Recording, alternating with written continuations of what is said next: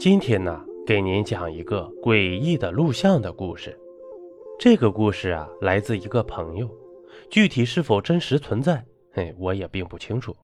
但我知道，我这个朋友曾亲身去见识过这个特殊的地方，而经过他的解释，我发现了这个诡异的故事中啊，虽然有类似真实的成分存在，但也确实被莫名的夸大了不少。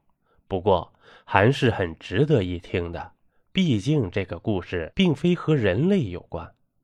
记得这是我朋友小齐在公司上班时候遇到的事情。他似乎是我们同学中结婚最早的那一个，我们很多人都羡慕他呀，有情人能终成眷属。但每次提到这个问题的时候，在他的脸上都会挂满了愁容。对此，我们也非常的疑惑。并且在他结婚后的这段时间，我们几乎从未看到过他们夫妻曾同框出现过。具体的原因，他也不愿意提及。但听他话里隐含的意思，我们也大致能琢磨出个大概。他媳妇虽然嫁给了他，但芳心未泯，还仍然在外面沾花惹草。不过这也是他自身造成的。为什么呢？因为他的工作实在是太特殊了。信息公司的技术员加班是很正常的事情，有的时候赶上系统修复，就得在公司熬通宵，很晚才能回到家里。这也是直接导致他们夫妻不和的原因之一。除此之外呢，年轻女人嘛，总是需要人来呵护。既然老公没时间，那自然有人愿意。而在我们今天见面的时候，她仍然是满脸的愁容。在饭店坐下的瞬间，就立刻干了两杯白酒，热辣的感觉在他嘴里不停的徘徊，即使是呛出了眼泪，却仍然闭口不语。几番询问之后，我们这才知道，原来他们夫妻两个准备离婚了。这的确让我们感到非常的诧异，毕竟他们将创造奇迹，成为我们这些同学中最早结婚且最早离婚的一对。不过，在我们询问原因的时候，他的回答却让我们感到非常的诧异。我老婆有外遇了，但我感觉并没有这么简单。记得那时，在两个月前，小齐在一次偶然的机会中发现了自己妻子竟然和别的男人在外面搂搂抱抱。起初他还并没有在意，可到了后来，慢慢意识到这必然是出轨了。不得不说，他这个程序员虽然在代码上转的特别快，但在人情世故上却总是慢那么半拍不过值得一提的是，程序员捉奸用的招数啊，还真的是让我们这些普通人大跌眼镜。你以为会是什么呢？跟踪？太落伍了。对于小齐来说，在对方的随身物品上安装一个微型摄像头才符合他的身份吗？当然。在安装摄像头之前，他也曾悄悄地跟随自己的妻子来到了市里一个比较偏僻的宾馆，但想要跟进去的时候却被人拦住了。没办法，无奈之下，他只能想出这种办法来捕捉他们发生在房间内的画面。不过这段时间公司内的程序赶上维护，小齐根本没时间去买摄像头，所以他的这个事情就慢慢的搁置了。直到两个星期后，他这才成功设置好了一切，只等妻子和那个贱男人进了宾馆。随后，这所有的一切都将成为指证妻子出轨的证据。听到这里，我们几个人则轮流在小齐的脑袋上拍了一下，并异口同声地说：“指证？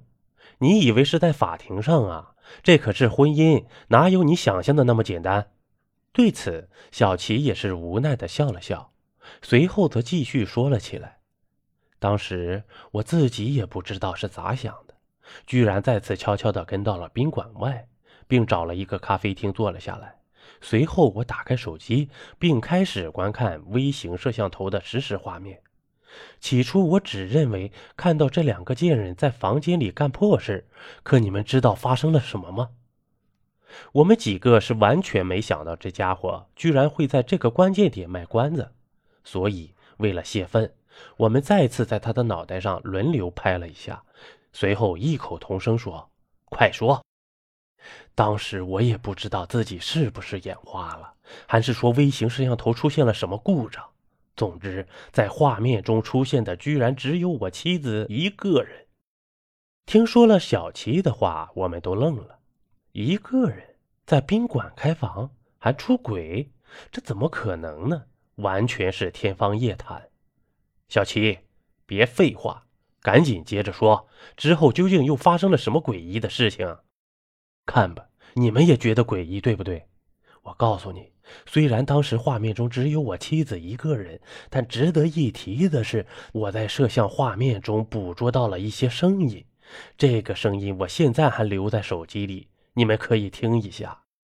这说话间，小齐则已经把手机打开，并把那段诡异的录音放给我们听。而在我看来，与其说这是一段录音，还不如说它是一段超声波，还更贴切一些。毕竟这段录音里，除了诡异的滋啦声之外，就再也没有其他的声音了。鬼知道这录的究竟是个什么玩意儿。小齐，这里面究竟是个啥玩意儿？听了我们的询问，对方则开始低声解释：“我刚开始时也不清楚，可后来呢，我找了专门学录音的朋友解释了一下。你们知道他说啥？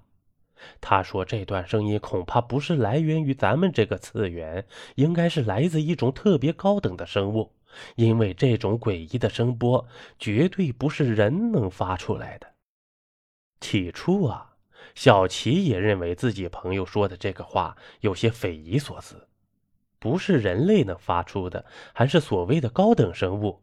那会是什么？世界上的先进物种？那要真是这样，小齐就肯定要把这个问题给弄清楚，说不定到时候还能为科技做出一番贡献。想到这里。小齐的脑海思维则从简单的捉奸升华成了更复杂的层面。所以，为了确保自己接下来的画面不受到任何的干扰，小齐则托人弄了一个更加精密的摄像头，并将它安装好。随后呢，小齐则再度回到了那个咖啡馆坐好，等待妻子在房间内发生的一切。刚开始其实并没有什么诡异的地方，可到了后来，小齐却透过摄像头赫然看到，在房间内出现了异样的画面。起初，先是摄像头出现电流影响的画面，随后在摄像画面逐渐恢复的瞬间，小齐则赫然看到，在妻子的面前居然站着一个浑身漆黑的男人，并且这个男人就好像是诡异的虚影一样，在随着时间的流动而不断的闪烁。可眼前所发生的这些，似乎妻子都未曾看到。非但如此，这个浑身漆黑的男人还用那双鲜红如血的眼睛盯了一眼藏在皮包上的微型摄像头。小齐能够百分百的确定，这个摄像头即便是肉眼都很难发现，可对方却能察觉到。而紧随其后出现的。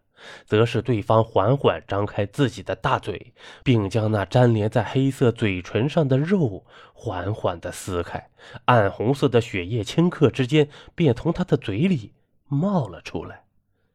看到这里呀，小琪才迟迟地发现，这个浑身漆黑的家伙根本就不是个人，而他的嘴不知道是因为什么原因，居然被线缝在了一起。而在他将嘴分离撕开之后，血液顺着他的嘴角流至下巴的位置，并最终滴落在小齐妻子的脑袋上，就好像是沐浴一样，顷刻之间便将妻子的全身都染成诡异的暗红色了。可即便如此，这妻子却仍然无动于衷，还是原来的那副沉醉的模样。不知道是因为什么缘故，似乎现在的妻子也发现了摄像头的存在，以至于他竟然也扭过头来向皮包的方向望。而这个画面则彻底让小齐呆滞了，因为此时的妻子已经不是原来的那副模样，本应洁白的皮肤竟然被一层诡异的青黑色所覆盖。一双白皙的手现在已经被妖异的暗绿色填充，指甲在灯光的映照下反射出诡异的寒芒，一头乌黑的秀发，此时竟被血红的颜色覆盖，特别是那双眼睛，现在居然变成了深邃的黑洞了，看得小七心里直发毛。紧跟着，视频中的这两个人却突然消失的无影无踪，就好像之前的他们从未出现过似的。接下来呢，一个让小琪终生难忘的画面的出现了。能看到面前的这两个人的容貌啊，居然如同鬼魅般在摄像头的极近距离出现了，并分别用那双妖异的眼眸紧盯着摄像头。随后，他们则说出了一句小琪终于能听懂的话：“看够了没有？你要不要也进来呀？”在发生了这个事情后，对于妻子提出的离婚，小齐是立刻同意，没有任何的犹豫。而他之后也曾把那段诡异的录像拿给朋友进行分析，得出的结论是，当时在画面中出现了特别强烈的电磁波影响，所以之后所出现的画面究竟是有人故意侵入，还是真实录入的，就不得而知了。